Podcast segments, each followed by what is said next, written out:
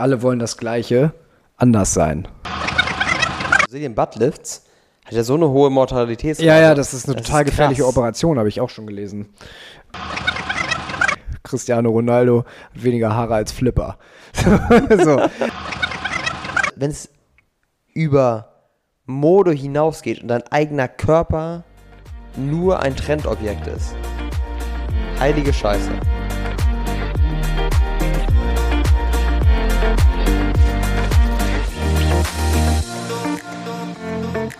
Lenny, ich dachte, wir sprechen heute mal über ein Thema, das uns beide ultimativ betrifft, weil wir, ähm, weil wir uns, äh, weil wir beide ult ultimativ Betroffene sind, würde ich sagen. Ähm, und deswegen habe ich gedacht, wir unterhalten uns ähm, heute mal über das Thema Schönheit, da wir beide darunter leiden.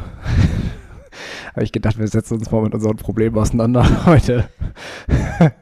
Würden euch gerne mal sagen, wie schlimm es ist, so ein unglaublich schöner Mensch zu sein und ähm, dass, dass es auch nicht immer so einfach ist. Ja, genau. Also das, wenn man, wenn man, wenn man so aussieht wie wir, dann das zieht bestimmte Problematiken im Alltag mit sich und äh, ich dachte, darüber reden wir heute mal. okay, Spaß beiseite.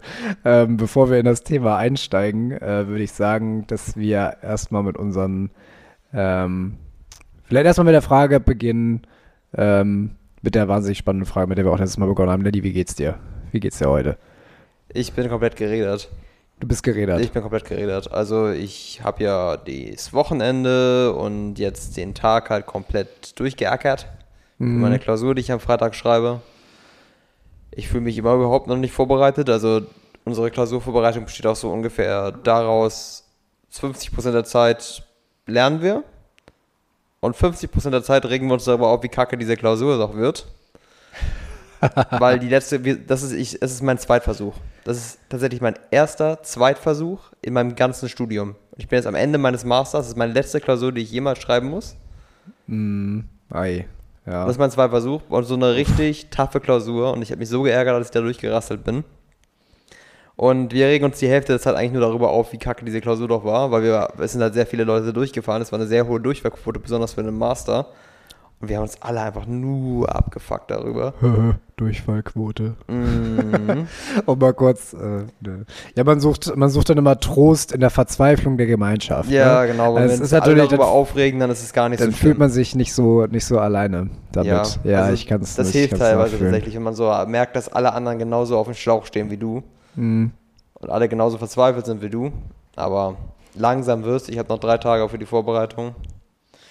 Und dann heißt es Daumen drücken. Ja, also ich Daumen drücken, Community. Ja. Schön am, äh, wann ist das? Freitag? Freitag, genau. Freitag, 14 Uhr. Freitag Daumen drücken, alles klar. Ja, also ich bin auf jeden Fall gespannt. Ich merke halt, wenn man den ganzen Tag lernt, dann fällt dir irgendwann normale Bruchrechnung schwer.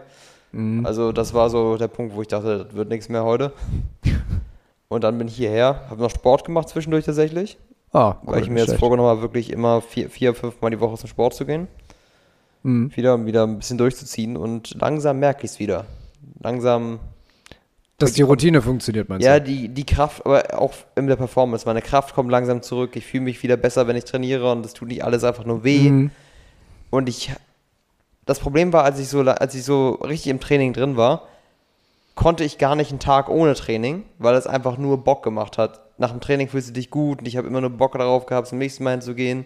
Und wenn du auch Resultate siehst, dann hast du Bock halt mehr zu gehen und mehr zu machen. Ja, und die Dedication ist einfach im Großen und Ganzen höher. Ne? Genau, Also aber auch wenn weil du- in der Routine drin bist. Genau, und wenn du einmal raus bist, so lange raus bist und dann merkst, okay, du fängst wieder an und du musst alle Gewichte zurückschrauben, du machst weniger Reps, es fühlt sich alles schlechter an, dann motiviert dich das nicht so. Das ist echt tough, da wieder reinzukommen. Also deswegen so Consistency ist jetzt gerade so wichtig, damit ich jetzt so in den nächsten zwei, drei Monaten wieder auf mein Level komme, wo ich eigentlich sein möchte und dann mal wieder Gas geben kann. Ist es. Äh, Ja, ich verstehe das. Ähm, Gerade wenn man dann so nach einer längeren Zeit der Unregelmäßigkeit sich im Mhm. Spiegel erstmal betrachtet und so, oh, Ja, was das da sah aber anders ja. aus. Ja, hm, okay. Aber so langsam Stimmt. sehe ich, sehe ich auch wieder im Spiegel so die Resultate. So der Arm wird mal wieder ein bisschen breiter und dann das T-Shirt spannt mal wieder ein bisschen mehr. Das ist immer ein sehr, sehr gutes Gefühl. Hm. wenn man wieder ein bisschen Muskeln aufbaut. Na gut, wenn man auch einfach nur anfängt zu essen, dann spannt das T-Shirt auch irgendwann, aber an anderen Stellen. Ja, genau. Das ist auch wieder so ein Problem, aber Mhm. ich merke langsam, dass es eher mal in eine ästhetische Richtung geht. Wie geht's denn dir, Per? Ich bin ähm, nicht gerädert, aber mh, doch müde heute. Also es war, ähm, ich habe nicht viel Schlaf hinter mir, war ja gestern Abend noch äh, mit ein paar Leuten in der Innenstadt was in der Innenstadt was trinken, dementsprechend ein bisschen später geworden zu Hause gewesen. Ähm, auch nicht ganz nüchtern, äh, wenn man so betrachtet, deswegen auch nicht besonders dolle geschlafen. Ähm, so, den Tag über, den Tag über jetzt im Büro ging es tatsächlich, aber dann jetzt auch noch in der Bullenhitze heute wieder nach Hause und ja, jetzt war ich eigentlich eben gerade nur noch, nur noch kurz, kurz was einkaufen und äh, das, das war's dann eigentlich so an, an Aktivität für heute, aber deswegen bin ich trotzdem müde. Und äh, ich habe auch das Gefühl, ich habe dieses Wochenende nicht so viel Schlaf abbekommen, wie ich eigentlich gebraucht hätte, weil es waren jetzt gerade die letzte, also die zweite Wochenhälfte der letzten Woche war recht sportintensiv, ähm, aber weniger Fitnessstudio, sondern Ausdauersport intensiv, sage ich mal. Ähm, einmal so ein Läng also was war denn das eigentlich? Es ist so ein, so ein, so ein Business Run war das eigentlich, ne? Also nicht besonders viel, 5,6 Kilometer äh, im Altonaer Volkspark. Ganz schöne Strecke eigentlich. Ähm, wie gesagt, nicht so lang für jemanden, der trainiert ist, aber auf Langlauf bin ich halt komplett untrainiert. Und dann einfach, einfach mal blindlings los und die nächsten zwei Tage dann Muskelkater äh, bis zum Abwinken. Äh, sehr unschön. Ja, am Sonntag. also ich finde auch, ich habe noch nie so harten Muskelkater gehabt wie nach wirklich richtig langen Laufstrecken. Ja, ist. Also, also äh, ich habe schon hecht, heftige Leg Days hinter mir und alle möglichen Trainingsart und Weisen, wo ich danach wirklich, wirklich Schmerzen hatte. Aber der Schmerz, den man so durch Langlauf bekommt, das ist noch ein anderer.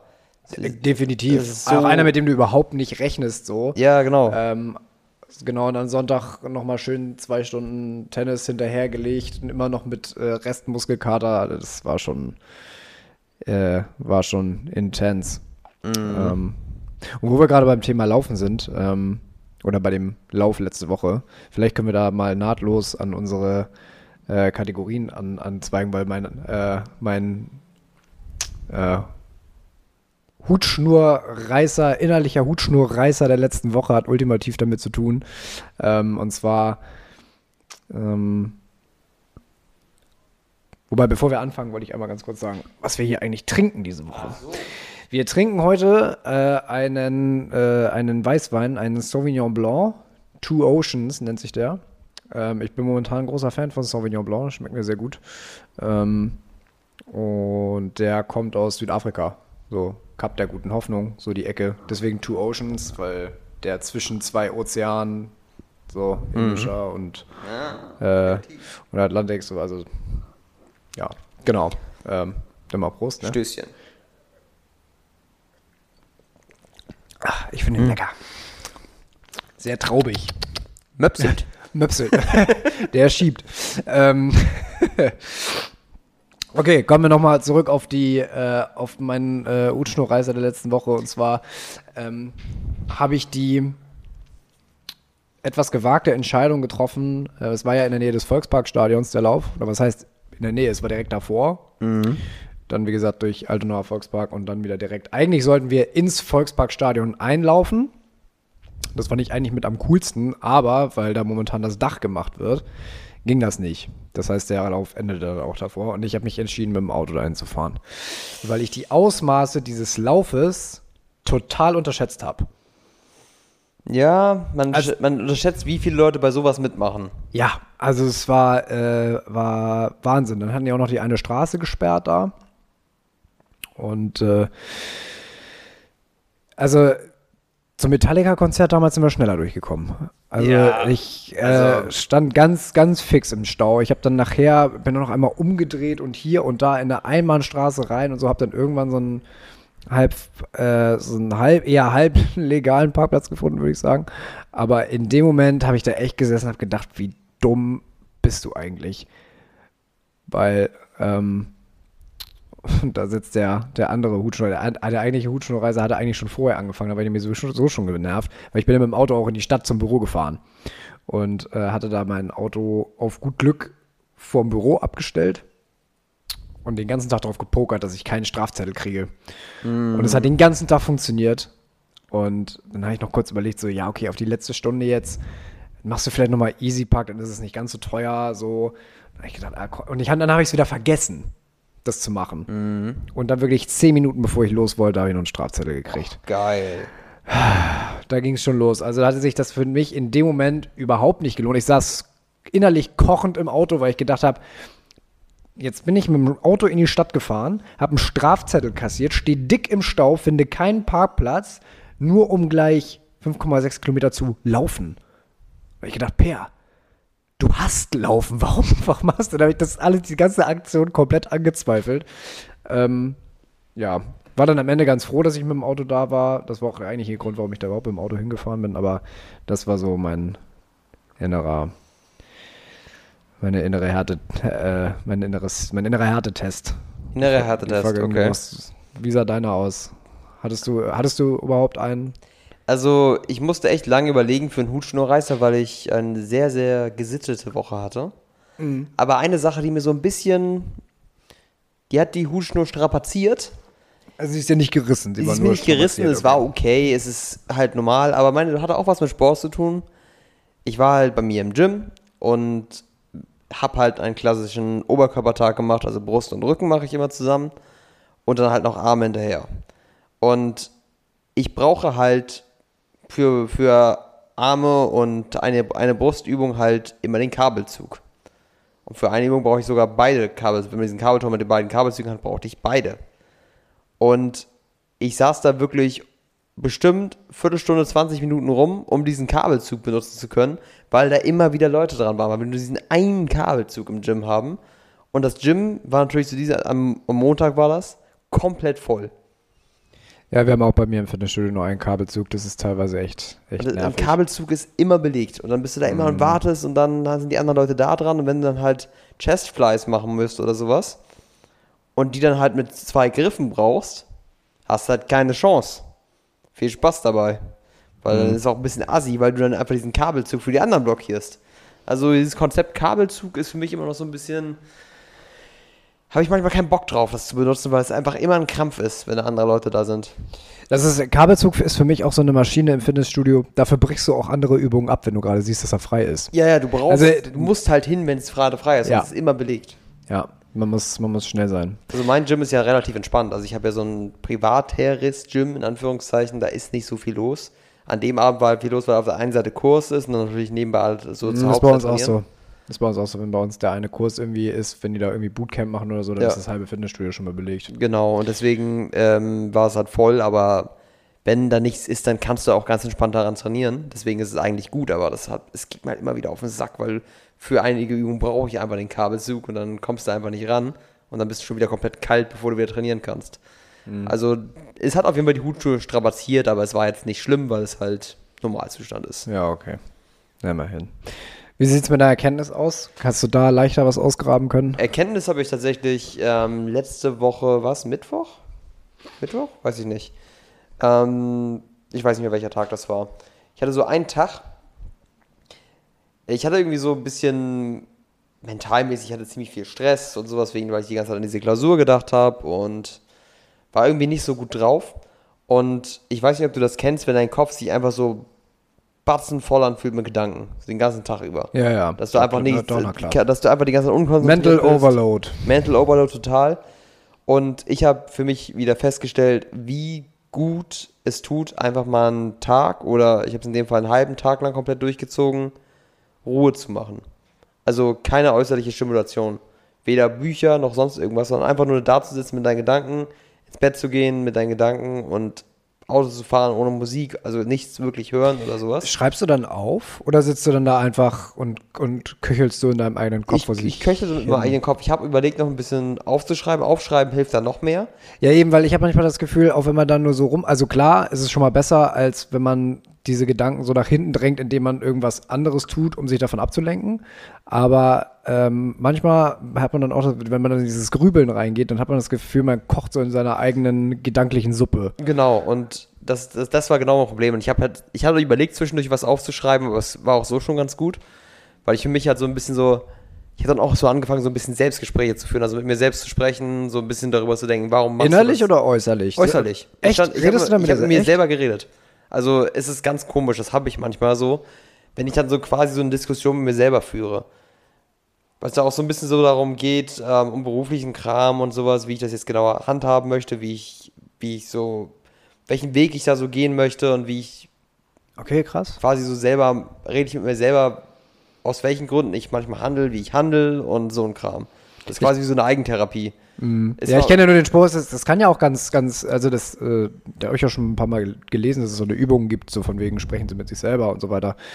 Ähm, ich habe auch irgendwo mal den Spruch gehört, es wird dann problematisch, wenn du anfängst, neue Sachen zu erfahren. Ja, genau. Gespräch mit dir selber, dann, Dann ist äh, vorbei, dann, dann ja. wird's, dann wird's kritisch. Aber ja, okay, interessant. Und da, Nee, also es, es war halt hauptsächlich so Kram halt, der so ein bisschen darum ging, wie ich mich selber präsentieren möchte und so ein bisschen so eine eigene, ich weiß nicht, Identitätsdefinition für mich zu finden.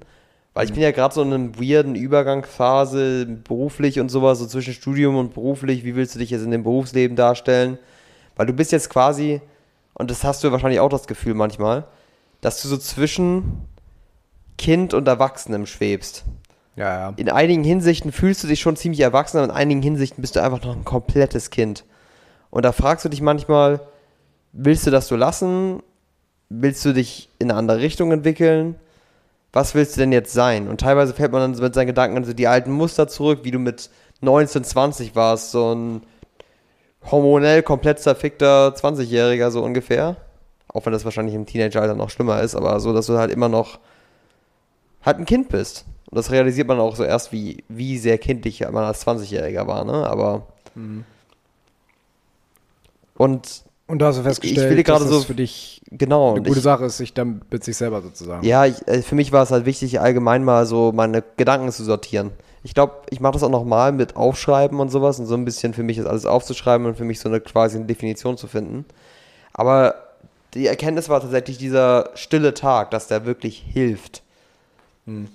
Dass du halt diese Ruhe brauchst, um mal deine Gedanken zu sortieren. Ich hab, wir haben ja schon viel darüber gesprochen, dass Stimulation, Überstimulation sowieso nicht so gut ist. Aber ich kann, es ist für mich nicht umsetzbar, das komplett abzuschalten. Weil ich liebe es, Musik zu hören, ich schaue gerne Videos, ich schaue mal gerne Netflix und sowas.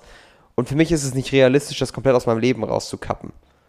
Ich bin ja, ich bin ja schon sehr, sehr selektiv damit, was, was ich nehme. Ich habe ja kein Instagram mehr und sowas.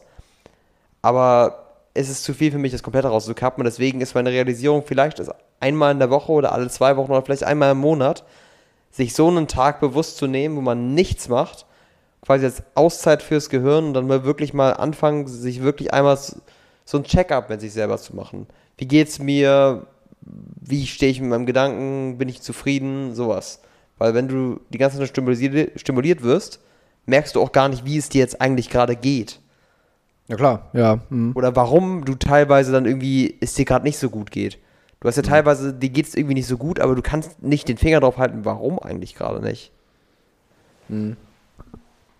Dann machst du- Also da finde ich halt Ausschreiben manchmal ganz gut, weil man mit solch zum Beispiel W-Fragen, so dieses, diese, diese Technik der 5 W-Fragen, dass du mit fünf Warum-Fragen, warum geht es mir nicht so, warum, warum, warum, warum und dann dadurch den Sachen immer mehr auf den, auf den Kern, auf den, auf den Grund gehst sozusagen, wo das eigentlich, wo das eigentlich herkommt. Aber ja, man muss sich die Zeit natürlich aktiv dafür einräumen, ne? Dann, dass man sich wirklich so diese Zeit aktiv nimmt, weil wenn man das habe ich immer jedenfalls das Gefühl, wenn man das irgendwie so spontan macht, dann hat man so andere Sachen im Hinterkopf von wegen, du kannst dir das jetzt gerade nicht erlauben, du musst eigentlich gerade was anderes machen und bla bla bla. Ja, ja, genau. Ja, okay. Ist eine, ist eine gute Erkenntnis, wenn du sagst, dass es für dich gut funktioniert. Ähm, meine Erkenntnis der Woche hat, hat was mit äh, menschlicher Interaktion zu tun. Okay. Ähm, und zwar ähm, bin ich ja, das habe ich in der letzten Folge auch, auch glaube ich, schon gesagt, ähm, dass ich ein recht konfliktscheuer Mensch bin. Und ähm, ich habe jetzt letzte Woche jetzt einfach mal, bin ich mal einfach über meinen eigenen Schatten gesprungen und habe was getan, was ich noch nie gemacht habe. Ich äh, habe einen Cocktail zurückgehen lassen, weil ich gesagt habe, dass er nicht gut schmeckt.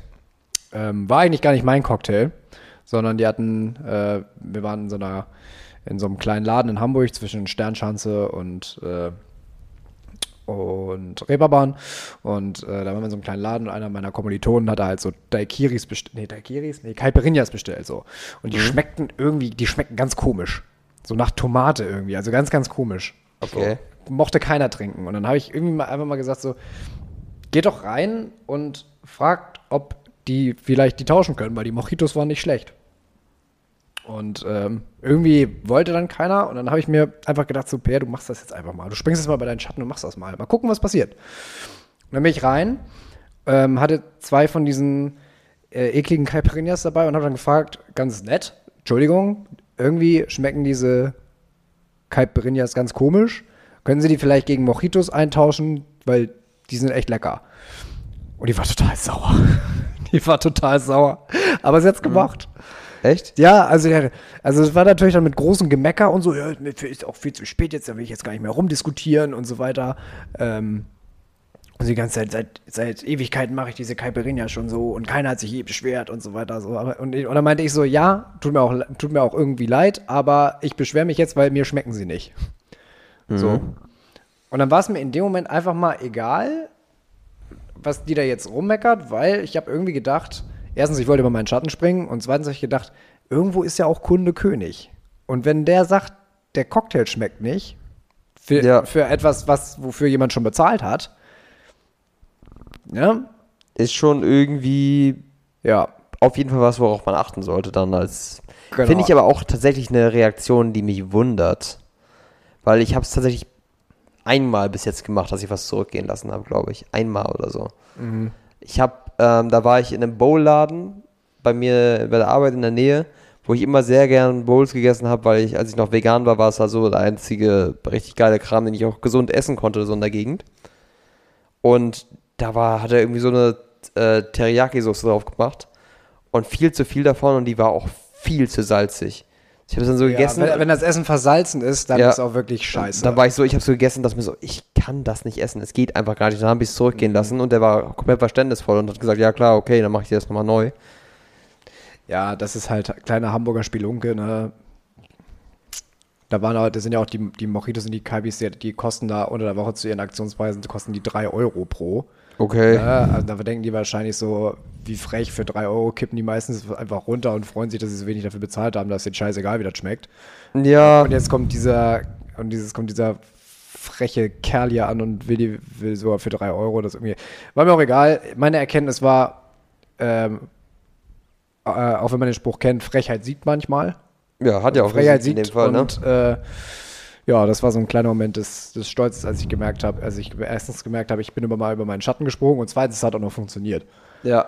So. Auch wenn du jetzt eine Person weniger hast, die dich mag, aber es ist eigentlich auch egal, weil die siehst du Ja, wieder. genau. Und wahrscheinlich erinnert sie sich sowieso nicht mehr an mich. Naja. Ja. Gut, wie lange haben wir denn jetzt schon?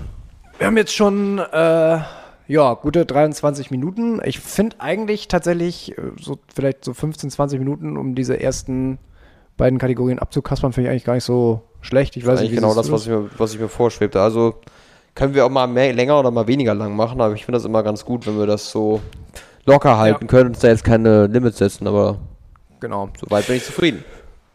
Ja, dann finde ich, äh, wenn du bereit bist, können wir mal mit unserem Thema heute ein, einsteigen. Thema, jetzt haben wir es schon verraten, aber ich, äh, Du hast uns schon gespoilert. ich habe das schon gespoilert, aber ähm, du hast, du hast ein Zitat rausgesucht. Ich habe jetzt ein Zitat eben noch rausgesucht nebenbei, weil ich vergessen hatte, dass ich diese Woche dran bin, Zitat raussuchen.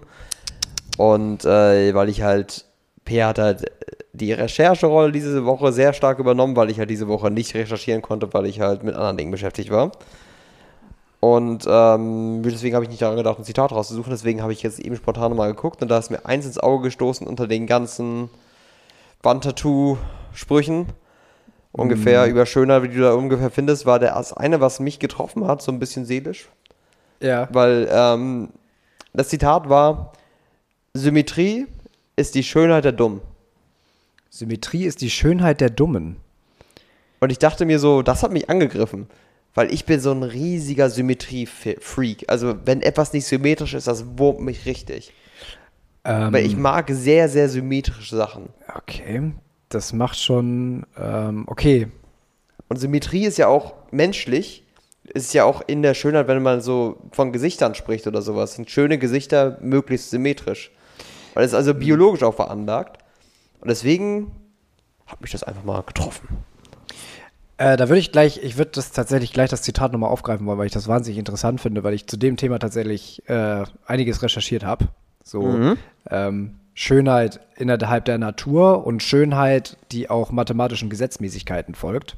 Unglaublich spannend, fand ich. Ähm, Und äh, aber trotzdem, äh, eigentlich wollte ich erstmal so mit der Frage anfangen, so was in deinem Kopf so auftaucht, wenn du jetzt an das Wort, wenn du an Schönheit denkst. Was, was kommt dir da, was kommt dir da so in den Sinn?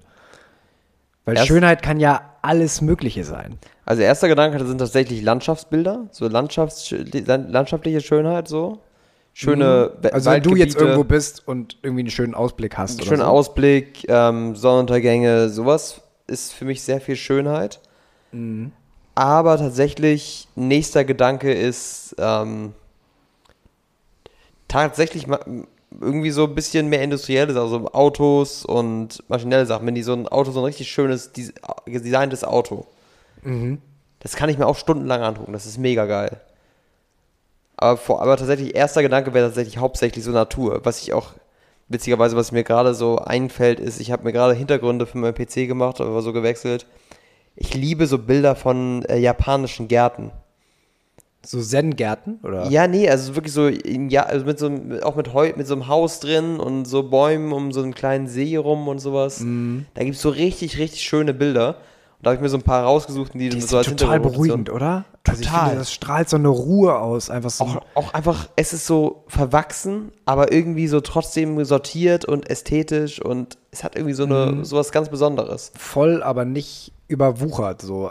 Ich finde halt sowieso so, der japanische Stil wirkt ordentlich, aber irgendwie gemütlich und einfach beruhigend. Und ich weiß Mhm. nicht, was es daran ist, aber vielleicht hast du das so auch irgendwie was, aber es ist halt, ich finde den japanischen Stil in vielen Hinsichten einfach immer schön. Ja. Ähm, es gibt, äh, ich hatte ja mal so ein, so ein Hörbuch gehört, so über, über den Zen-Buddhismus, geschrieben von, ähm, von einem Zen-Mönch, der tatsächlich auch im Kloster lebt und der tatsächlich beruflich Garten, Gärten designt. Okay. So. Und wenn der dann so erzählt hat, wie der so in diesem, in diesem Mönchskloster da lebt und wie deren Routinen sind und so, wie häufig der dann in den Gärten, ey, da platze ich fast vor Neid, muss ich sagen. Das, das, das strömt für mich einfach ultimative Ruhe aus. Ja. So, also das, ja, ja, da, doch, verstehe ich, was du meinst. Ich finde es interessant, dass ich, ich habe ja immer gedacht, zum Beispiel, ich habe ja von mir selber immer gedacht, ähm, also ich bin ja kein Autofanatiker. So, also ich kenne mich mit dem ganzen technischen Know-how von, von Autos äh, nur, ne- nur sehr, sehr oberflächlich aus.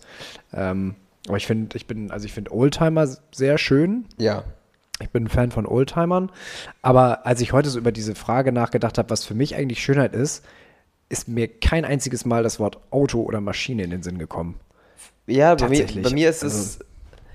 Also- es ist nicht unbedingt Schönheit, aber Ästhetik teilweise. Ästhetik, Also ich ja, okay, ich habe heute tatsächlich wieder, ich bin auch kein großer Autokenner oder Fanatiker oder denke mir, boah, das einzige Ziel für mein Leben ist, den, die krassesten Wagen zu fahren. Aber ich habe einen BMW M3 gesehen und ich finde diesen Wagen einfach so geil. Wenn du dir diese M-Modelle von BMW anguckst, ich finde die teilweise einfach so geil. Und einfach optisch. Ich finde die einfach schön. Guck mal, das ist, und da, da sind wir ja schon mal bei dem allerersten sehr, sehr wichtigen Punkt, äh, was Thema Schönheit angeht. Dieses Schönheit liegt im Auge des Betrachters. Das ist ja nicht Ja. einfach nur so ein Spruch, weil ich zum Beispiel kann mit BMWs überhaupt nichts anfangen. Also so überhaupt nicht. Kenne ich viele. Ich kann mit Mercedes nichts anfangen. Ja gut, mit, mit, mit, mit den alten, mit den Oldtimern. Doch, die Oldtimer finde Die, ich sehr die schön. Oldtimer, ja, aber ich meine so, diese AMGs, diese AMGs, so. jetzt dieses AMG, ich finde die alle sehen scheiße, besonders die Hacks sehen einfach scheiße aus. Und viele Leute geil fahren diesen AMGs nach, ich finde die gar nicht geil. Mhm, Okay. Mercedes wäre aber nie mein auch so. Traumauto. Nee, auch äh, früher mal bei mir tatsächlich. Ähm, jetzt frag mich bloß nicht nach einem Modell. Modelle, Automodelle kann ich mir auch überhaupt, also gerade bei diesen, aber gerade so, gerade bei, bei Mercedes blicke ich überhaupt nicht durch. So, bei Audi ist es ja immer recht einfach A, A3, A5, A6 und so weiter. Das, das ist ja alles noch. aber Mercedes bei, hab ich auch bei keine Mercedes Ahnung. mit dem ganzen Buchstabensalat. Irgendwie eine S-Klasse, ich denke mir so ein bisschen, was da heißt jetzt S-Klasse? Da bin ich, da bin ich raus.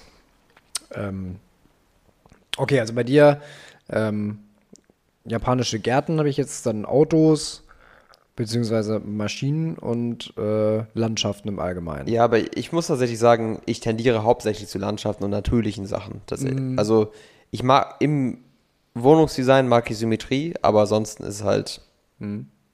Äh, da, da bin ich aber auch ganz bei dir, weil bei mir das Thema Kunst eine große Rolle spielt. Ich bin Ja. ein großer, großer Kunstfan und auch da dann so auch in Richtung von Landschaftsmalerei. So, das beruhigt mich auf so eine Art und Weise. Zum Beispiel Monet bin ich ein ganz, ganz großer Fan von. Äh, Van Gogh hat tolle, tolle Naturbilder gemalt. Ähm, dann hast du so eine äh, kleinere Nischenkünstler, so wie äh, Alphonse Walde und so, die auch auf eine etwas abstraktere Art und Weise Landschaftsbilder gemalt haben. Ähm, auch jetzt ganz, ganz platt diesen äh, Fernsehmaler Bob Ross. So, Ja. da kam natürlich dann noch die, seine entspannende Stimme mit dazu, wenn er da seine, äh, seine Maltutorials da gemacht hat. Aber der hat ja auch immer so Naturbilder gemalt. Das finde ich auch immer einfach total entspannend irgendwie. Ja, Naturbilder sind auch so irgendwie in Videospielen. Ich, das ist ja wahrscheinlich gar nicht so dein Ding. Ich habe jetzt gerade letztens ein Let's Play geguckt von ähm, einem YouTuber. Gronk kennen wahrscheinlich die meisten. Habe ich, hab ich mit meiner Freundin zusammen Gronk geguckt. sagt mir auch noch was. Und ähm, der hat das Let's Play von ähm, Horizon gespielt. Horizon äh, The Forbidden West. Und das ist eine so quasi äh, dystopisch und utopische Welt nach den Menschen, nachdem sich die Menschen quasi selber zerstört haben, wo eine KI quasi die Welt wiederbelebt oder die Tierwelt wiederbelebt hat, die die Menschen zerstört hat und quasi mechanische Tiere geschaffen hat, die da dann durch die Welt laufen und sowas. Und du hast halt eine Welt, die von den Menschen nur, nur noch von wenigen Völkern, die eher so urvölklich leben, besiedelt sind. Aber du siehst halt immer noch so Überreste von Städten. Und da sind dann so riesige Landschaften, wo du dann so Überreste siehst von alten U-Bahn-Tunneln und sowas, die aber komplett überwachsen sind alles. Wo eigentlich nur noch eine riesige Naturlandschaft ist, die aber gepaart ist mit so alten Gebäuden und so, einge so alten Maschinenelementen. Das ist irgendwie auch nochmal so eine gewisse Ästhetik dabei, wenn die Natur sich quasi die Welt zurückholt. Ja. Und das, die arbeiten auch sehr, sehr viel mit so Landschaften und Weitblick und sowas, dass du halt wirklich quasi diese Welt siehst und diese, mit dieser Ästhetik der Welt gewinnt dieses Spiel auch viel an. Ja, das habe ich mir auch schon bei äh, Last of Us zum Beispiel gedacht. Ja. Beim Teil 2 und so, wo du auch, oder beim Film äh, I Am Legend zum Beispiel, wenn du so siehst, wie die Natur sich langsam nach einer Apokalypse so langsam die Städte und sowas wieder zurückholt, da steckt irgendwie so eine gewisse Tragik drin, finde ich irgendwie. Tragik, Tragik und Ruhe, Schön- aber Tragik und Ruhe irgendwie. Ich finde tatsächlich, dass es eine unglaubliche Schönheit hat. Ich finde es immer, postapokalyptische Städte sehen immer schön aus, finde ich. Wenn diese designt sind. Also mit, wenn sie so komplett überwachsen sind schon. Das sieht irgendwie Mhm. immer schön aus, finde ich. Auch wenn es eine Tragik ist, dass diese Städte tot sind, aber Aber wäre es für dich auch schön, also ich meine zum Beispiel auch dieses, äh, dieses, äh, wie nennt sich das denn? Rooftop Gardening und sowas, grüne Städte und so. finde ich auch mega. Ja, also sie haben jetzt zum Beispiel ja in Hamburg äh, diesen riesige, der riesige Bunker da, am Millant, Millant, Millantorplatz da. Millantor- Ja, ja, genau. Da, da haben sie ja auch oben alles vollgepflanzt. Ist das dann für dich das Gleiche oder hat das dann nur eine gewisse Schönheit, wenn auch keine Menschen da irgendwie durch die Gegend wuseln? Diese, ich glaube, die Ruhe ist auch gegeben dadurch, dass niemand da ist. Das ist, das denke ich nämlich auch, weil ich mir irgendwie denke, klar, Rooftop Gardening und sowas kann Städte auf jeden Fall schöner machen. Das sieht man ja auch in Hamburg, auch zum Beispiel in der Hafen City und so weiter. Das Ja. wird dann ja auch betrieben. Das macht die Sache nochmal schöner, aber ohne Menschen kommt da nochmal so eine ganz andere Ruhe rein. Ich glaube, also, es gibt ja viele Leute, die wirklich Stadtmenschen sind vom Herzen und wirklich nichts anderes können als Stadt. Ich war schon immer jemand, der Stadt wirklich nur selektiv kann. Also Menschenmassen und jeden Tag diese Tausende von Menschen zu sehen und sowas.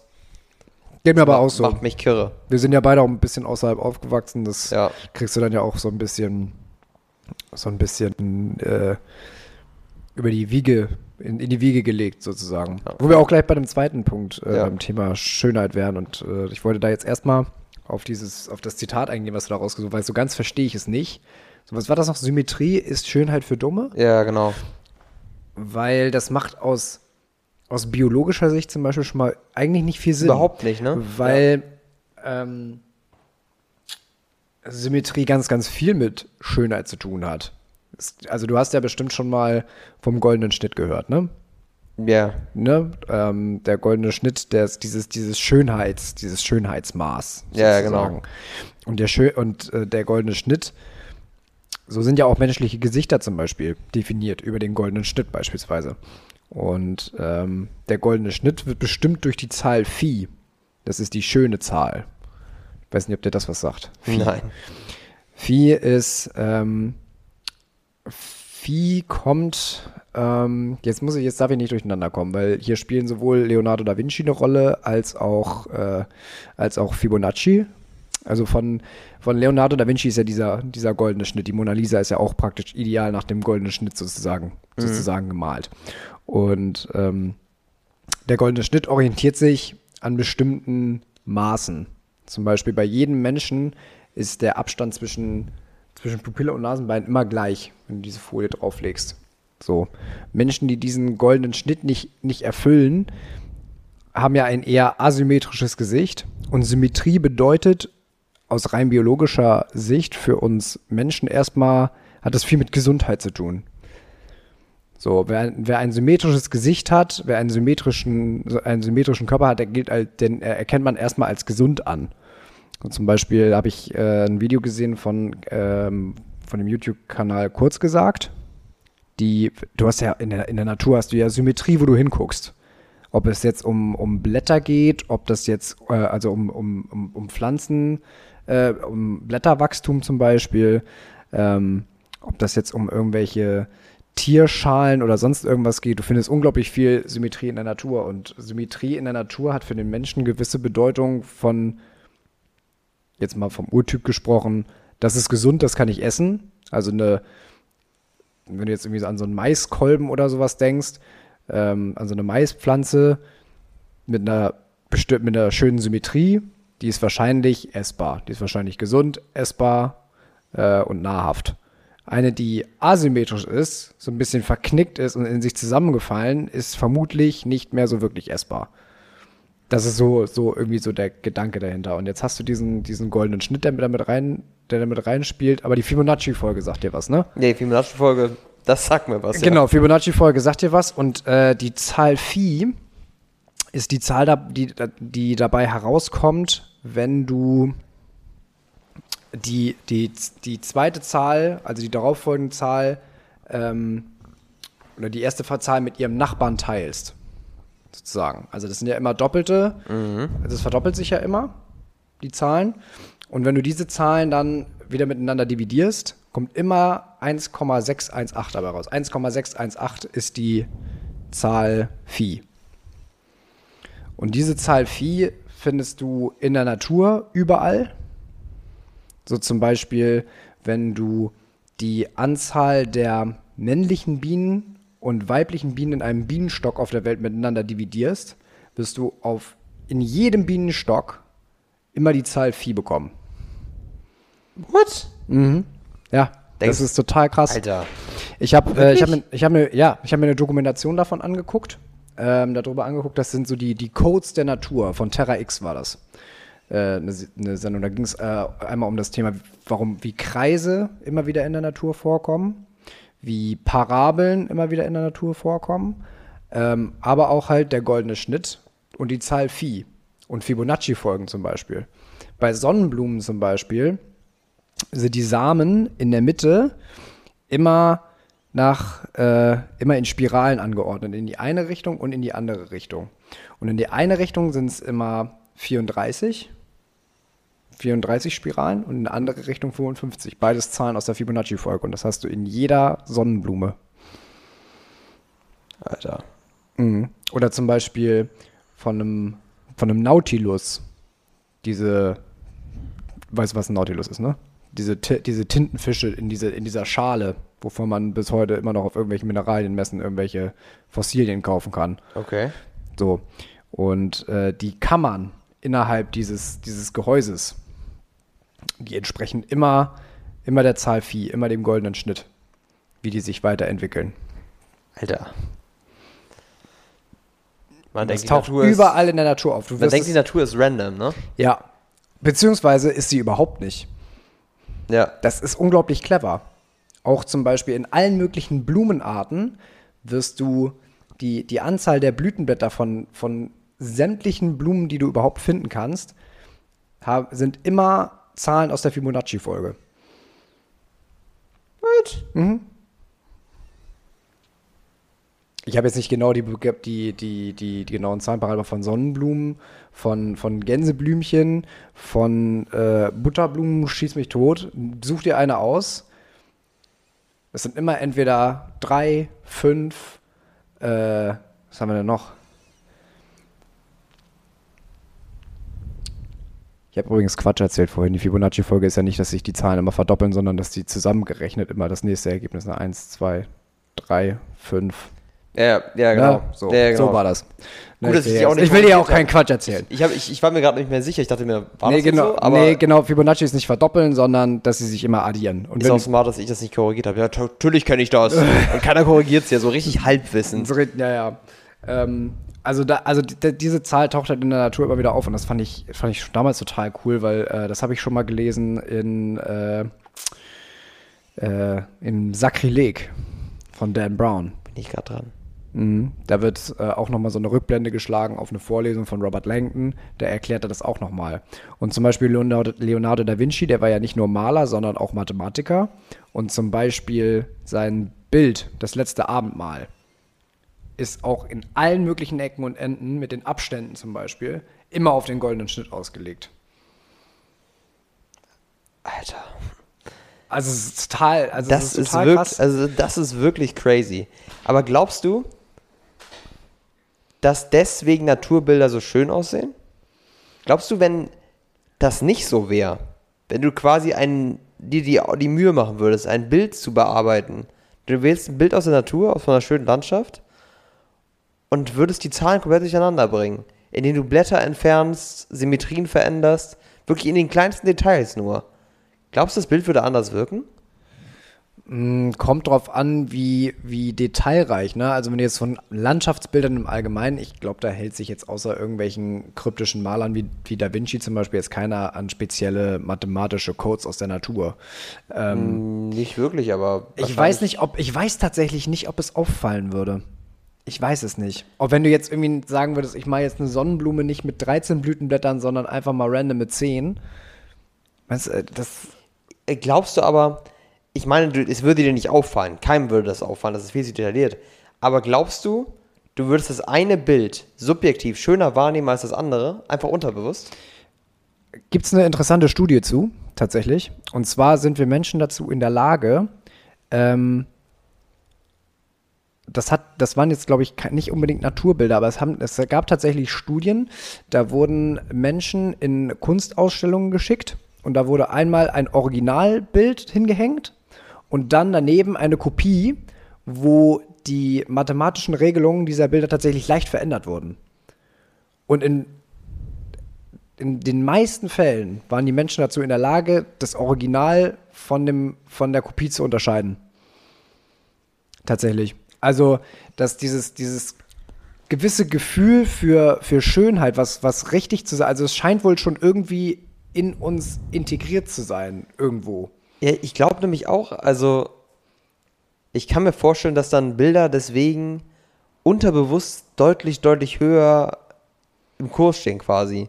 Dadurch, dass diese Bilder halt nach diesen Regeln gemalt wurden, Ja, es, dass du deswegen dann diese Bilder als schöner wahrnimmst. Es gibt auch noch andere Indizien dafür, dass äh, wir schon sehr, sehr früh ähm, Schönheit als solche erkennen. Und zwar haben sie Experimente gemacht mit kleinen Kindern, ein paar Monate erst alt, weil die halt als in Anführungsstrichen unvoreingenommen gelten. Und dann haben sie denen äh, Bilder übers Bettchen gehängt mit Erwachsenen, die in einer Umfrage als entweder mehr oder weniger attraktiv betitelt wurden. Und die Kinder haben sich tatsächlich deutlich öfter, die attrakt also deutlich länger auf die attraktiven Menschen, als attraktiv bewerteten Menschen geschaut. Ja, das ist crazy, oder? Also das ist schon. Man denkt ja häufig, dass sowas gesellschaftlich gemacht ist, so was ist attraktiv, was ist nicht attraktiv. Aber es gibt wohl objektive Faktoren, die einen Menschen attraktiver oder weniger attraktiv machen. Ja. Also es ist ja auch irgendwo, wie ich vorhin schon meinte, irgendwo hat es ja auch einen biologischen Sinn und Zweck. So, dass du, dass äh, Schönheit als solche irgendwie erkannt wird, dass es bestimmte Muster gibt, die Schönheit immer erfüllt. Es gibt aber auch Schönheitsideale, die, die wiederum sind gesellschaftlich gemacht. Und die lernen wir auch. Und die verändern sich ja auch immer wieder. So, wenn du dir mal die Schönheitsideale anguckst, die wir heute haben und die sich ja auch immer schneller verändern. Du siehst ja allein schon dieser, dieser Change von Kardashian Butt zu Heroin Chic. Hast du das mitbekommen? Ja, dass jetzt wieder dieses äh, total dünne wieder Genau, wieder, total wieder dünn ist jetzt wieder total angesagt und Kardashian Booties und Bra- Brazilian Buttlifts und so ein Kram, das war ja für eine Zeit lang das, was alle Frauen wollten. Mhm. Bin ich nie mit d'accord gegangen, muss ich zugeben, aber Nee, also, es Also- sieht auch ähm, also alle Extremer finde ich irgendwie immer unästhetisch irgendwie, wenn es so übertrieben ist, weißt du? mh, Und das ist trotzdem ist es aber streben so viele Leute dann danach. Ja, ich verstehe, also es sind halt immer irgendwelche, irgendwelche Trends. Also du merkst auch dass so schon daran, dass es zurückgeht, dass die Suchanfrage von, wie man diese Operation mit dieser, da gibt es auch irgendwie Brazilian, Lifted Brazilian Butt oder Ja, sowas heißt Brazilian Buttlift heißt das. das? Brazilian Butt Lift, genau. Wie man das wieder rückgängig machen kann. Ja, ja, genau. Das So, haben die das Kardashians ja alle gemacht. Genau, und jetzt, also, und jetzt geht es wieder zurück und es kommt wieder, es kommt wieder ein neuer Trend. Und ähm, Was crazy ist, so mit dem eigenen Körper einen Trend zu verkörpern. Also, wenn es über Mode hinausgeht und dein eigener Körper nur ein Trendobjekt ist. Heilige Scheiße. aber das gab es ja eigentlich schon immer, tatsächlich. Ja, natürlich Das gab es gab's schon bis in immer. allerfrüheste Zeit. Also diese ganzen Trends, die wir jetzt auch heute haben, wo man jetzt so sagt, das ist jetzt so ein modernes Gesellschaftsding, die sind eigentlich schon immer schon mal da gewesen. Zum Beispiel ist es, also bei Männern ist es ja äh, inzwischen Mode, zum Beispiel sich von oben bis unten zu rasieren. Ja. So. Äh, hat der Atze Schröder mal gesagt, Cristiano Ronaldo hat weniger Haare als Flipper. so, also, so ein, so ein, also das, ähm, und, äh, also, dass Männer sich die Haare, das war schon im, im alten Ägypten, war das schon, in Anführungsstrichen, Mode, zum Beispiel. Dann wiederum, dann wechselte das wieder eine Zeit lang, ähm, dass, äh, dass wieder dann Vollbehaarung intus, äh, äh, also, also dass Vollbehaarung plötzlich wieder in war. Das war so 70er und sowas, ne? Das, da, Äh, schon viel früher. Schon viel früher. Schon bei den, oh, schon altes osmanisches Volk zum Beispiel dann wieder. Die dann, da, da, da, damals gab es zum Beispiel auch schon Barttoupets. Ernsthaft. Hm, es- Ich habe äh, ich hab einen Artikel gelesen, auch wieder in der, in der Planet Wissen, die sich auch mit dem Thema Schönheit, äh, äh, mit, die sich mit dem Thema Sch- Schönheit auseinandergesetzt haben. Wir haben da auch so eine, so eine Zeitleiste, wie sich das verändert hat. Und da haben die auch, äh, ich habe den sogar, glaube ich, noch offen, damit ich jetzt hier nichts Falsches sage, damit ich das vielleicht sogar noch ein bisschen konkretisieren kann, ähm, welche, welchen Kulturkreis äh, die da gemeint haben. Warte mal ganz kurz. Ähm, also, dass es da zum Beispiel auch schon äh, halt Bartupés gegeben hat, was ich total, total wild fand. Äh, die Assyrer, genau. Die Assyrer, die, da, da gab es schon Bartupés. Wie sie dann auch später wieder, äh, wieder und äh, da ging die Behaarung ja schon wieder deutlich, deutlich früher los. Ähm, so zum Beispiel Sean Connery hat in seinen James Bond-Filmen, wenn er James Bond gespielt hat, hat er immer ein Brusthaartoupé getragen, weil das einfach Mode zu der Zeit war. Daniel Craig wiederum ist komplett rasiert. Ja. So, total, total spannend. Auch zum Beispiel, ähm, da habe ich auch überhaupt nicht drüber nachgedacht, dass ähm, auch geschminkte Männer ja auch schon mal Mode waren. Ja, so zur Zeit von, war es nicht irgendwie so zur Zeit von so ähm, Motley Crue und sowas, so von den Heavy Metal Zeiten und sowas, da waren es ja auch nein, nein, nein. was meinst In, du? ähm, in der, zu Zeiten der Renaissance. Ach, so früh meinst du? So früh schon. Die Renaissance, da waren die, Stimmt. die männlichen Adligen, haben sich auch Puder und so weiter ins Ja, genau, ich blasse Haut für Reichtum und Das Reinlichkeit ja auch stand. teilweise in so alten in so Filmen, die halt diese alte Zeit Genau, es ist alles Das keineswegs, es ist alles keineswegs, keineswegs neu. Wenn man sich das mal Ja. überlegt, das ist, das ist interessant, finde ich. Ich finde das total interessant, weil man ja alles denkt, das ist, das wäre heute alles irgendwie so neu erfunden. Genauso wie du Ja. Modetrends auch immer wieder, Wir sind jetzt wieder in den 90ern. die sich auch angekommen. wieder, die sich immer wiederholen, irgendwie, wir Menschen sind da nicht besonders kreativ. Scheinbar. Nee. Aber mal ganz ehrlich, so viel. Du kannst doch nicht immer wieder was neu erfinden. So dieses Oversize-Shirts hier, was jetzt Nee, wieder klar. zurückkommt, ist ja auch 90er-Sachen. Ja. Das kommt jetzt alles langsam wieder. Die 80er, 70er waren irgendwie auch wieder da und das ist halt. Als Schlaghosen wieder gekommen sind, war ich traurig, aber Schlaghosen kann ich gar nicht ab, aber das ist auch wieder so eine Meinungssache. Aber ich finde, was ich auch irgendwie spannend finde, jetzt nochmal so auf. Es gibt ja aber trotzdem, auch wenn viele Schönheitsideale halt irgendwie gesellschaftlich gemacht sind, also es gab ja auch so, das für eine Zeit lang waren es ja übergewichtige Frauen, die halt Wohlstand suggeriert haben, deswegen waren die attraktiver als dünnere Frauen. Zum Beispiel in, in Afrika ist es ja teilweise bis heute so. Ja, weil es halt jemand, Das der sich suggeriert Reichtum. lässt, su suggeriert Reichtum und ist deswegen attraktiver. Schönheitsideale wechseln ja, aber trotz alledem gibt es auch bei Körpern ähm, bestimmte Merkmale, die in allen Schönheitsidealen sich so ein bisschen durchziehen.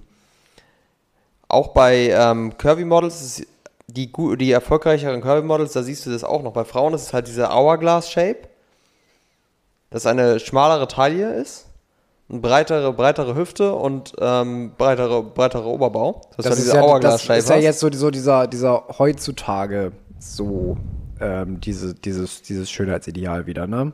Ja, es ist, es ist War es ja auch nicht, war es ja auch nicht immer. Also wenn du zum Beispiel mal ins, in, ins alte Griechenland guckst oder sowas. Nee, nee das, das ist tatsächlich, es geht ja nur um die Extreme. Also ich meine natürlich, es Mhm. geht auch Mehrgewichtige, wenn wir es mal so ausdrücken wollen, ne? Mehrgewichtige können das auch haben. Das ist ja einfach eine Formung des Körpers und der, der Knochenstruktur. Und selbst wenn du halt ein bisschen mehr bist, trotzdem äh, ist dieser Hourglass-Shape, der ist ja rein genetisch. Wie dein Körper gebaut ist und sowas, wie deine Knochenstruktur ist, egal wie viel du drauf hast, dieser Hourglass-Shape ist trotzdem genetisch. Genauso wie das, das gleiche, du kannst natürlich aufbauen, bei Männern ist es der, der V-Shape. Davon hast du wahrscheinlich auch schon mal gehört. Breite Schultern, schmale Taille. ist klar. genau das gleiche. Und je breiter deine Schultern sind, das kannst du natürlich durch Muskelaufbau und, und Training und Abnehmen und sowas fördern. Aber allein schon durch deine Knochenstruktur kannst du als Mann automatisch als attraktiver oder weniger attraktiv wahrgenommen werden. Das habe ich letztens erst, erst gesehen, dass es gar nicht so viel damit zu tun hat, wie viel Körperfett du hast, sondern viel mit deiner Knochenstruktur. Du kannst die Optik verbessern oder, ver oder verändern halt durch deinen Körperfettanteil und deine Muskulatur. Aber die grundlegende Struktur ist auch schon biologisch veranlagt, genauso wie die Symmetrie des Gesichts und sowas. Klar, wenn du das verändern willst, gibt es halt dann, klar, du kannst trainieren und du kannst äh, auf deine Ernährung achten und so weiter. Ähm, aber am Ende des Tages greifen dann doch erschreckend viele, und das habe ich so überhaupt nicht auf der Uhr gehabt, zur Schönheits-OP. Das wird immer mehr, ne? Das wird, es ist echt krass. Das ist eine 2000, Sache, die wird wirklich mehr. 2021 waren es in Deutschland, wir sind unter den Top 5 der Schönheits-OPs weltweit. Ernsthaft. Wusstest du das? Ja. Und 2021 waren es, äh, ich habe mir die Zahl aufgeschrieben, waren es 476.000 oder knapp 477.000 Schönheits-OPs in Deutschland. Okay. Alter. Das ist auch so ein Phänomen, habe ich in dem Moment gedacht, als ich die Zahl gelesen habe. Ähm, da, das ist auch wieder so ein Gefühl, so ein Paralleluniversum jetzt für mich. Weil 477.000 ist ja wirklich viel, finde ich. Aber irgendwas, was du jetzt so im Alltag gar nicht so mitbekommst, da würde man ja erstmal denken, hier laufen nur noch operierte Menschen durch die Gegend. Aber das ist ja dann doch irgendwie gar nicht so, weiß ich gar nicht, das ist nicht so obvious, habe ich so manchmal das Gefühl. Wobei du das wahrscheinlich bei vielen Operationen auch gar nicht siehst. Das sind ja dann eher so kleine Sachen. Also zum Beispiel Platz Nummer 1 äh, auf der äh, OP-Liste ist Lidstraffung. Lidstraffung. Lidstraffung, ja. Da kommt hier oben über den Augen was weg und hier unten unter den Augen was weg und dann äh, hast du hier so ein bisschen. Ja, weil du eh weniger Falten das dann haben möchtest, wahrscheinlich, Genau, ne? irgendwie sowas. Platz zwei äh, Brustvergrößerung. Logisch, ja. Äh, Platz dass es so drei, ist. Platz drei Fettabsaugung und vier Lippenkorrektur. Ja, Lippenkorrektur, das ist ja fast, das finde ich so ein bisschen bezeichnend. Das ist ja wirklich, das wird ja von teilweise schon auf Social Media beworben, dass du einfach irgendwie so da irgendwelche Leute hast, die auf Social Media dann bewerben, äh, mach doch bei uns deine Lippen aufschlafen, hier ist eine Hyalo, äh, Hyaluron oder sowas, hier Unterspritzung, geht ganz schnell. Das- Das, dass das so, dass das Mädels einfach so in einem Nachmittag einfach machen, hier unterspritzt dir doch die Lippen Und einfach vor mal. allen Dingen, es darf auch irgendwie gefühlt jeder. Ja, klar. Das darf sogar Kosmetiker dürfen das. Ja. Also nicht mal richtig ausgebildete Ärzte. Ich habe äh, einen sehr interessanten äh, Beitrag gesehen von, äh, von Alicia Joe. Ähm, die wohl irgendwie in, in Berlin. Es gibt noch so ein, so ein ZDF-Format, ähm, auch so aus der Kategorie Unbubble. Aber da setzen sie zwei Menschen, die sich vorher nicht kennen, aber zu einem Thema komplett kontroverse Meinungen haben, in einen Raum und die sollen sich dann annähern. Das gibt dann drei Phasen und die sitzen dann immer näher zusammen und diskutieren dann halt über so ein Thema. Und da ging es um das Thema Schönheits-OPs und da hatten sie einmal Alicia Joe als Kritikerin dahingesetzt. Und auf der anderen Seite so ein, auch so ein, so ein, ja, der hat auch irgendwie so eine Klinik für Schönheits-OPs halt gegründet und die haben halt, halt über das über das Thema über das Thema diskutiert und der macht das halt der macht das halt auch und der macht da auch mit so vorher nachher Bildern halt äh, Werbung dafür und der und der hat auch zugegeben dass er tatsächlich auch Mädels operiert die nicht volljährig sind Ja, die kriegen dann Genehmigung der Eltern und ja, tschüss. genau. Und das finde ich total krass, wie teilweise schon so. Ich meine, wenn du jetzt im, im, wenn du jetzt schon ein bisschen älter bist, wenn du so 50 bist, 60 bist, da hast du ja schon ein bisschen Erfahrung gesammelt, du weißt jetzt, was willst, also da kann ich es eigentlich ganz gut verstehen, wenn du sagst, ich mache hier nochmal, ich glätte hier nochmal ein bisschen oder ich lasse nochmal ein bisschen Fett wegmachen oder irgendwie sowas in der Richtung. Da überlegst du das wahrscheinlich gründlicher. Aber ich glaube tatsächlich, und äh, der Meinung war halt, die, die Meinung hat äh, Alicia Joe auch vertreten äh, in, in der Diskussion, dass junge Mädels, die so jung sind, die, wo der Körper teilweise noch wächst, dass die sich noch überhaupt nicht über die Folgen im Klaren sind und das eigentlich, also da gibt es auch bestimmt irgendwelche, also da, ich habe ja überhaupt nichts dagegen, wenn das irgendwelche wirklich harten Fälle sind, wo die echt unter irgendwas Bestimmtem leiden. Also zum Beispiel meine Schwester hat sich ja auch die Nase machen lassen, einfach weil sie, weil ihre Nase so schief war, dass sie durch das eine Nasenloch kein, keine Luft bekommen hat. Dann ist es aber auch keine das, ja Schönheits-OP. nicht, das ist keine Schönheits-OP, das ist was für die So, Gesundheit. aber wenn du jetzt ja. zum Beispiel eine Nase hast und du hast wirklich einen krassen Höcker oder irgendwie sowas, wo du wirklich sagst, damit, das, das, das stört mich wahnsinnig. Und ich, vielleicht werde ich auch deswegen gehänselt oder sowas. Mhm. Ähm, und ich lasse das jetzt irgendwann mal machen.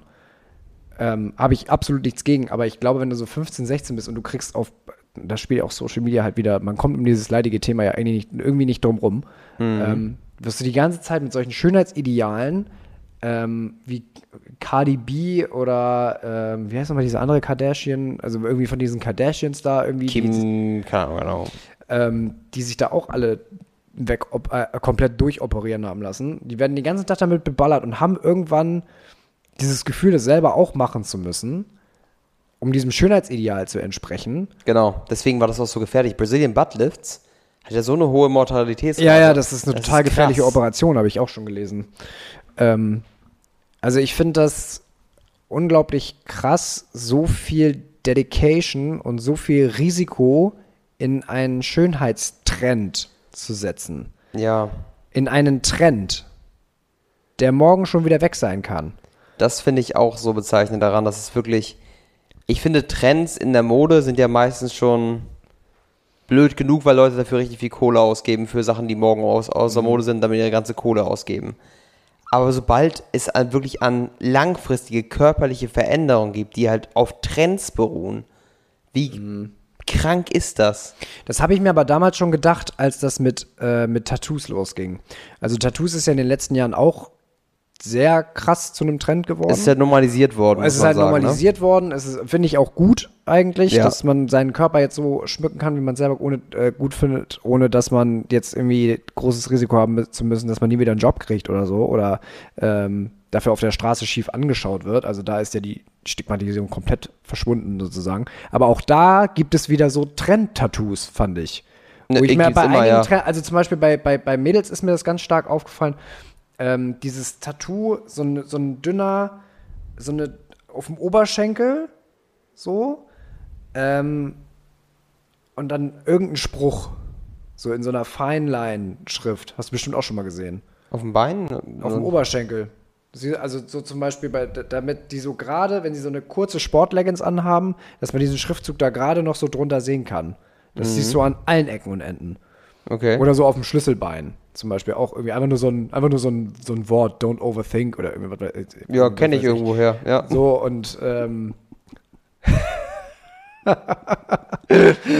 hat deine Freundin, war?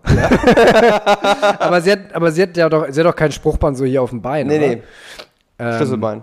Genau. Und ähm, aber also, also das auf dem Oberschenkel ist mir wirklich krass aufgefallen, dass das wirklich viel, viel gemacht wurde so. Und äh, bei Männern ist so dieses ganz klassische, so ein Löwe. Oder so eine. Ja, oder diese, ähm, Oder diese Tribal-Tattoos.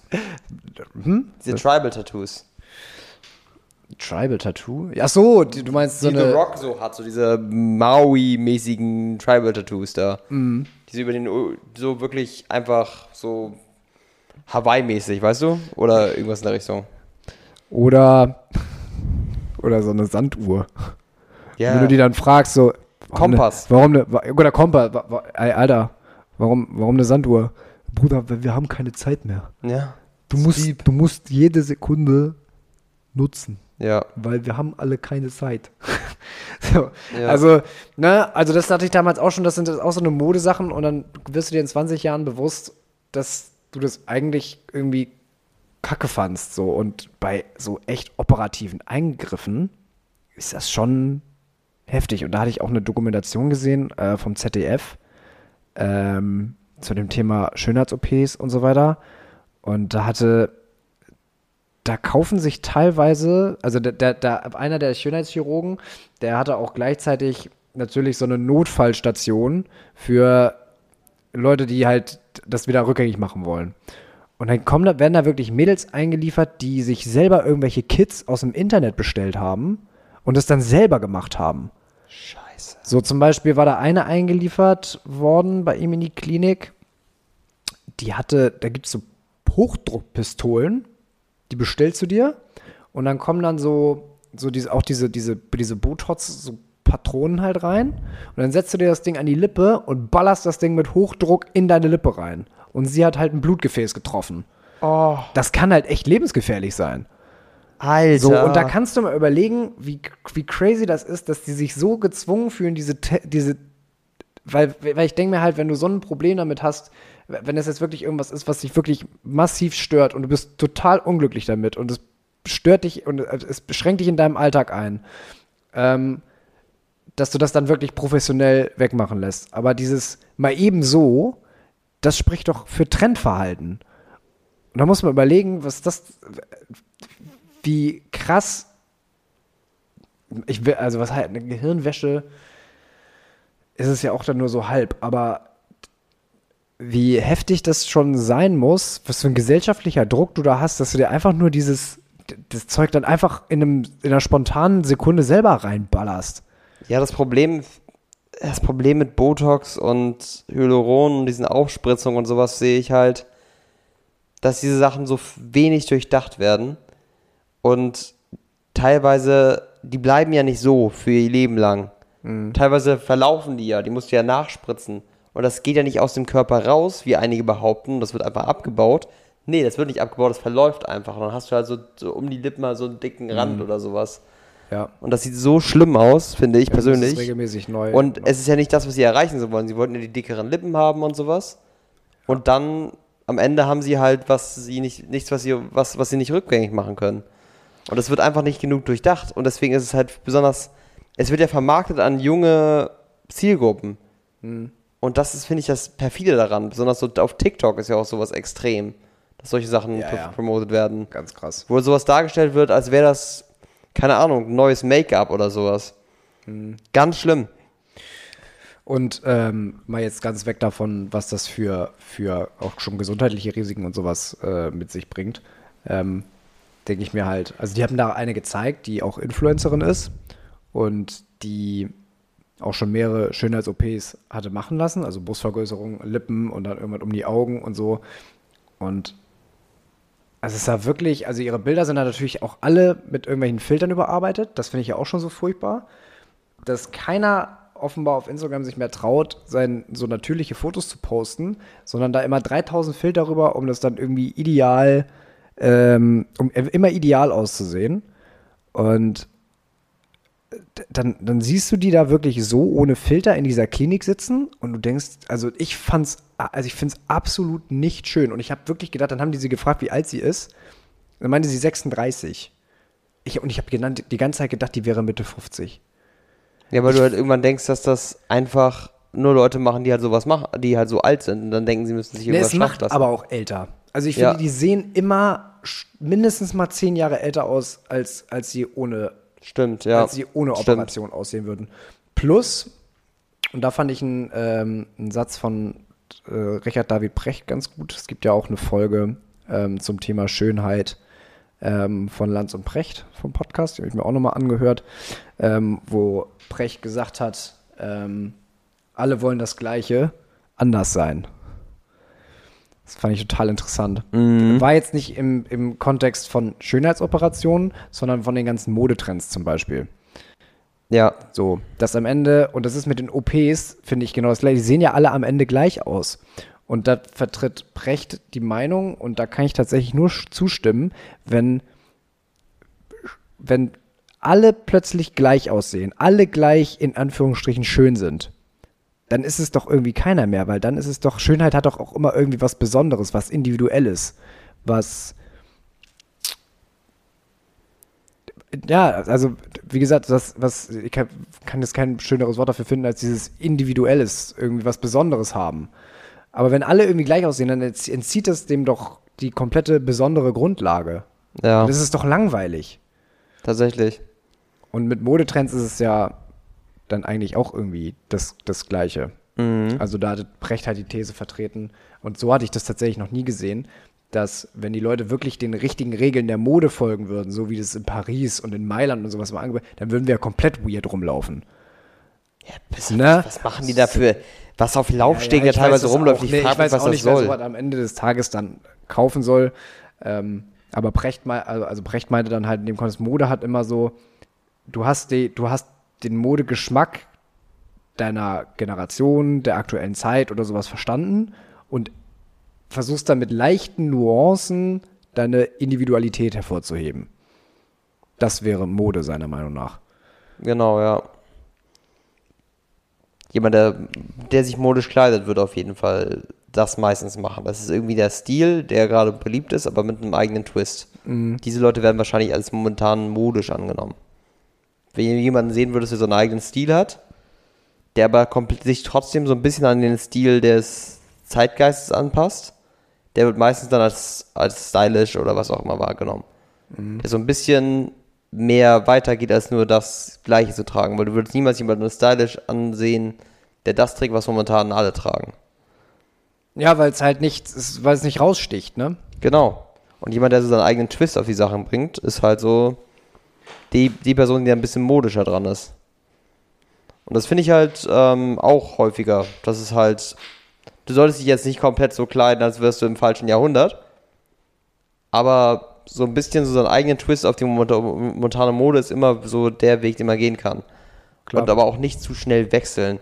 Weil ich habe jetzt letztens gerade ein Video gesehen über diesen ganzen Markenhype, wo ich immer nur kotzen könnte, wenn ich sowas sehe.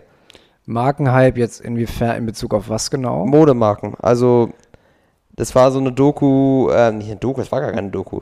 Was laber ich? Das war ein Video von einer YouTuberin, die hatte allgemein über verschiedene Status, Symbole und Marken gesprochen. Da war bei so Gucci und so ein Kram. Mhm. Und das war halt so, da haben die dann so, beispielsweise auch, hat sie auch irgendwie so Videos gezeigt von Leuten, die halt, ähm, es gibt so Videos, how much is your outfit worth? Ja, doch, habe ich das auch kennst gesehen, du. Und dann laufen da so Leute rum und du denkst dir, was bist du für eine armselige Gestalt? Da war einer, der arbeitet bei der Deutschen Bahn, macht eine Ausbildung bei der Deutschen Bahn und trägt irgendwie so eine 1400 Euro Jacke von Gucci wo einfach, die einfach nur grün ist mit diesem ganzen Gucci, wo du dann direkt siehst, Gucci, Gucci, Gucci. Dann irgendwie eine Uhr, eine Rolex oder whatever. Er hat irgendwie ein Outfit, das war irgendwie 4000 Euro wert. Und das einfach nur, um halt zu zeigen, was zu zeigen. Irgendwie, dass dass sich das leisten kann und sowas. Und auch so Sachen, es gibt so eine Tasche, die mir niemals aufgefallen wird, von MS. So eine spezielle Tasche. Das heißt irgendwie, das habe ich auch vorher nie gehört, weil wahrscheinlich auch bei den Kerben, die meisten Mädels kennen das wahrscheinlich. Äh, Die heißt irgendwie Birkin Bag oder sowas. Und weißt du, wie du diese Tasche bekommen kannst? Nein. Diese Tasche kannst du nicht im Laden kaufen, einfach so. Du musst erstmal Tausende von Euro bei Hermes shoppen. Und dann hast du erst die Option, diese. Warte. Dann musst du noch in einem guten Buch mit einem, am besten mit dem gleichen äh, Verkäufer immer äh, agieren und immer mit dem, mit dem reden. Der müsste dich ja schon kennen. Dann ähm, musst du halt immer noch mehr Geld da lassen und ganz, ganz ein treuer Hermes-Kunde sein. Und dann, wenn du all das gemacht hast und schon ta- 20.000 Euro, äh, Euro ähm, ausgegeben hast, wirst du in Erwägung gezogen, so eine Tasche bestellen zu dürfen. Dann wird eine von dieser, diesen Taschen bestellt für dich vielleicht irgendwann. Dann bekommst du, werden so zwei Boxen gestellt, du bekommst zwei zur Auswahl von irgendwie 50. Da- Und es, die muss dir nicht mal gefallen. Und die kannst du dann kaufen. Für wahrscheinlich auch sündhaft teures Geld. unglaublich. Ich weiß, der Preis wurde nicht gesagt, aber das. Ich dachte mir, da sind dann wirklich Mädels, die ihr MS-Journey machen, sich dann Tausende von Euro bei MS ausgeben und über die Zeiten darüber berichten, was sie alles bei MS kaufen, um diese Tasche zu bekommen. Und ich denke mir, wie bitter ist das? Ich finde halt, das Tragische an dieser ganzen Sache ist ja, dass das wirklich nur auf Außenwirkungen polt. Ne? Ja, das ist das halt- ist halt auch noch so ein Ding, das ist dann wieder, das hat dann wieder was mit menschlicher, mit, mit menschlicher, das hat dann auch irgendwie nichts mehr mit, mit Schönheit zu tun, ähm, wenn es wirklich nur noch um Außenwirkungen geht. Das ist ja mit diesen Schönheits-OPs genau der gleiche Kram, wenn du das nur machst, um eine Außenwirkung zu erzielen, irgendwie. Und deswegen, das ist für mich halt der große Unterschied von wegen, ich mache eine OP, weil ich das wirklich für mich wirklich, wirklich will, weil ich was habe, was mich irgendwie, irgendwie stört. Ich habe auch überhaupt kein Problem damit, wenn, wenn Frauen sich die Brüste vergrößern lassen, weil sie sagen, das ist wirklich zu, zu flach, so, dass, dass ich die größer haben will. Wenn du die nachher natürlich aufbläst wie Fesselballons, dann hat das, dann hat das auch wieder nichts mit, äh, dann hat das auch wieder mehr mit Außenwirkung als mit Innenwirkung zu tun. Meiner Meinung nach. Ne? Auf jeden Fall, ja. Ähm, und so ist es mit Klamotten halt auch. Mhm. So, wenn du wirklich auf Teufel komm raus, diese ganzen Sachen, weil die, die, die Sachen sehen ja auch meistens total scheiße aus, finde ich. Finde ich auch. Also ich finde, es ist natürlich auch wieder im Auge des Betrachters, ne? Aber Leute, die mit Gucci-Klamotten rumlaufen, das sieht für mich immer billig und scheiße aus. Ja, es geht halt dieses Streetwear. Es gibt auch Sachen, also zum Beispiel, also Yves Saint Laurent zum Beispiel stand für mich immer gerade bei der Frau für Eleganz und so weiter. Also Eleganz, ähm, viele dieser Mode Modemarken können das ja auch elegant. Da- Das Ding ist ja auch nicht, dass diese Modemarken das nicht könnten, aber diese riesigen Logos und fetter Gucci-Gürtel und irgendwie eine Gucci-Tasche oder sowas und damit dann rumzulaufen und die denken dann, die sehen sich damit reich aus. Nee, du siehst aus wie ein billiger Spasti. Also ganz ehrlich, weil der Großteil meistens sowieso fake ist und du gehst, wenn du Gucci siehst, sowieso meistens davon aus, dass es fake ist. Aber genau dafür sind ja solche Marken eigentlich ursprünglich mal, also was, ursprünglich vielleicht gar nicht mal, aber inzwischen haben die, haben die Modemarken, so Gucci und so weiter oder, oder Louis Vuitton oder sowas gemerkt, ähm, bei den in Anführungsstrichen Reichen und Schönen, ähm, die sich das auch wirklich locker flockig leisten können, die stellen sich ja auch zum Beispiel nicht in die Schlange vorm Louis Vuitton-Laden. Haben die, haben die gar nicht nötig, brauchen die gar nicht. Das sind, das sind Marken für die Mittelschicht, die sich Oberschicht fühlen wollen. Wie fühlst du dich Oberschicht, wenn du eine gewisse Wirkung nach außen erzielen kannst, dass Leute sagen, oh, der muss aber viel, gut, viel Geld haben. Dann fühlen diese Leute sich wie Oberschicht und dann haben diese Modemarken inzwischen ihren, äh, ihren Zweck erfüllt. Balenciaga funktioniert ja ganz genauso. Ich Ja. weiß nicht, ob du die Ursprünge von Balenciaga kennst. Der hat mal richtig schicke Mode gemacht. Also richtig, richtig coole Sachen.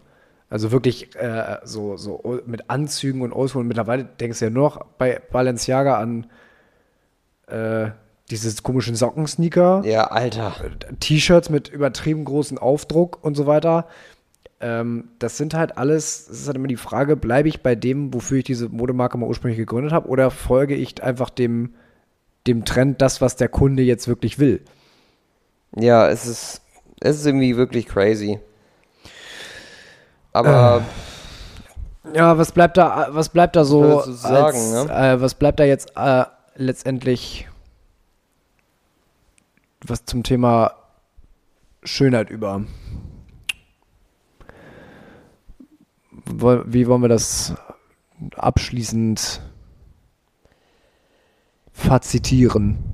fazitieren kann man da halt wieder nicht viel, ne? Es ist halt.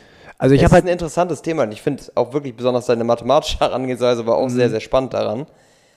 Wir haben, sind jetzt auch gerade wieder so ein bisschen in das Thema abgerutscht, was ja eigentlich nicht unbedingt nur Schönheit ist, sondern auch einfach Trends und ja, das war wieder so ein bisschen Richtung Popkultur, ne? Das ist halt Ja. alles immer, alles ist halt irgendwie, was das angeht, ist halt irgendwie alles Popkultur, ne? alles miteinander So, verwoben, und ja. deswegen hat dieses Wort für mich inzwischen halt einfach nur was Vergiftetes, weil das alles für mich nur mit Oberflächlichkeit zu tun hat.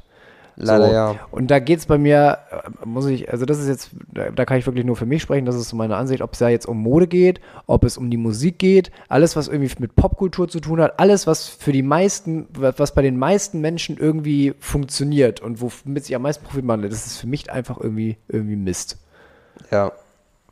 meine persönliche Einschätzung. Und äh, ich glaube tatsächlich, da du ja auch Metal hörst, ich glaube, Metal ist halt wirklich so eine, so eine rebellische Bewegung dagegen, gegen halt diese Popkultur. Und ich glaube, du kannst, äh, wirst auf Metal-Festivals oder Konzerten oder so, Leute, die, die in der Szene drin sind, sehr viel Zustimmung zu dieser Meinung finden. Ich glaube auch. Bin ich halt, also bin ich mir ziemlich aber sicher. Metal ist halt auch wieder so eine eigene Nische, ne? Da, da gibst du auch Kohle für andere Dinge und Trendsachen aus und sowas. Und da gibt es auch Trendbands und elitär, elitäre Leute, die sagen, oh, das und das geht gar nicht.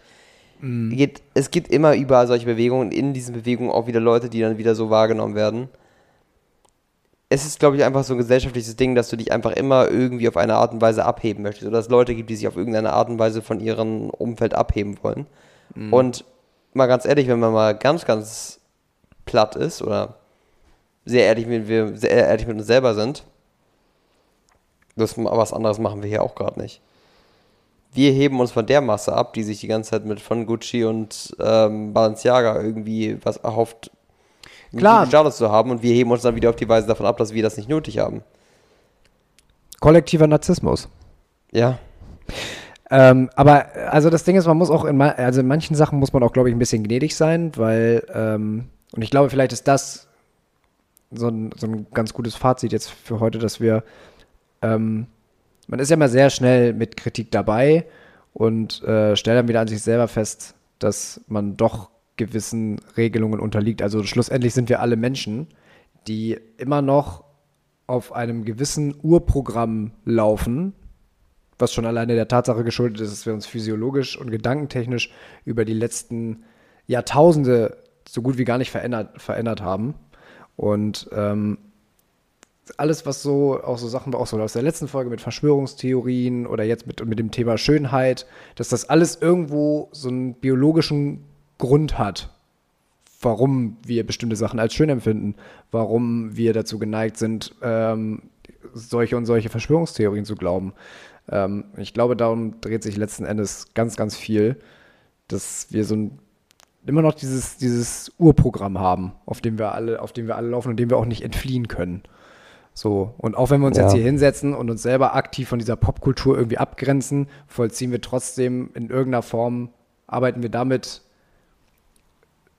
so, als würde ein alter Neandertaler Stamm sich von einem anderen irgendwie irgendwie abgrenzen wollen, irgendwie so Ja. ein bisschen.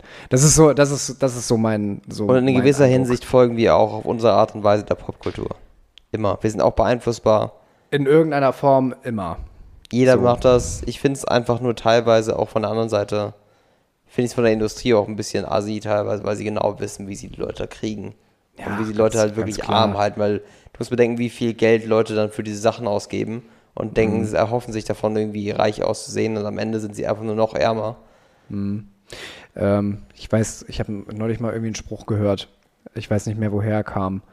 Ähm, dass äh, jemand gesagt hat, dass, es, dass er es unglaublich schade und eine, Tra eine Tragödie finden würde, dass früher die klügsten Menschen Dichter, Denker, Philosophen, Schriftsteller waren und heute sitzen die klügsten Köpfe in den Marketingabteilungen der großen Unternehmen. Marketingabteilung und ähm, ja, teilweise auch in der Softwareabteilung.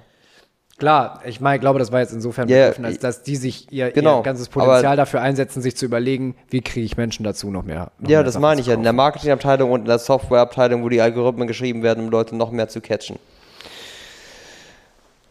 Also für mich, um das Ganze vielleicht jetzt ein bisschen positiv klingender ab, äh, abzu, abzurunden, ähm, also ich finde es immer viel, viel schöner, sich darüber Gedanken zu machen, was finde ich persönlich, was ist für mich persönlich Schönheit. Ich fand, es hat mir sehr viel Spaß gemacht, erstens mit dir heute darüber zu sprechen und zweitens mir auch selber mal Gedanken darüber zu machen, was, was finde ich überhaupt als, als schön.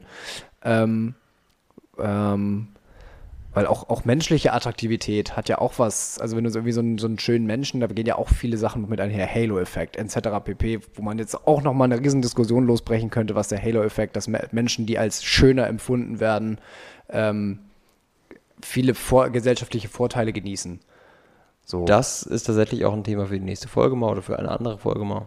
Finde ich auch mal ein ja, können wir Thema. eigentlich, also eigentlich wollen wir das, wollen wir das vielleicht, wenn wir sowieso schon so in dem Thema so ein bisschen drin sind, vielleicht in der nächsten Folge gleich irgendwie so Thema Halo-Effekt. Schönheit im, ich, ich gucke mal, ob wir vielleicht noch ein übergreifenderes Thema finden. Bei Halo Effect ist auf jeden Fall ein Aspekt von, glaube ich, einem größeren Bereich. Mhm. Aber wir können vielleicht so über das Thema Halo Effekt wäre auch so ein Teil von, ähm, Es gibt ja auch Halo, es gibt ja auch andere Halo-Effekte, zum Beispiel Eloquenz.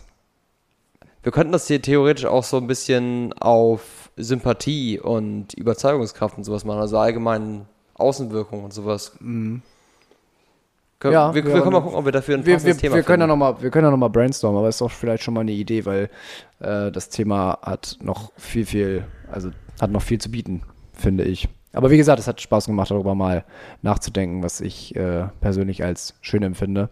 Und ich glaube, das ist immer so das Wichtigste, sich zu überlegen, finde ich das jetzt wirklich schön oder ist es für mich schön, weil, weil die Gesellschaft es schön findet? Ist es ein, ein Schönheitsideal, das jetzt gerade tre tre äh, im Trend ist? Oder ist das wirklich für mich eine individuelle, eine in- individuelle Sache? Ja, Innenwirkung, Außenwirkung.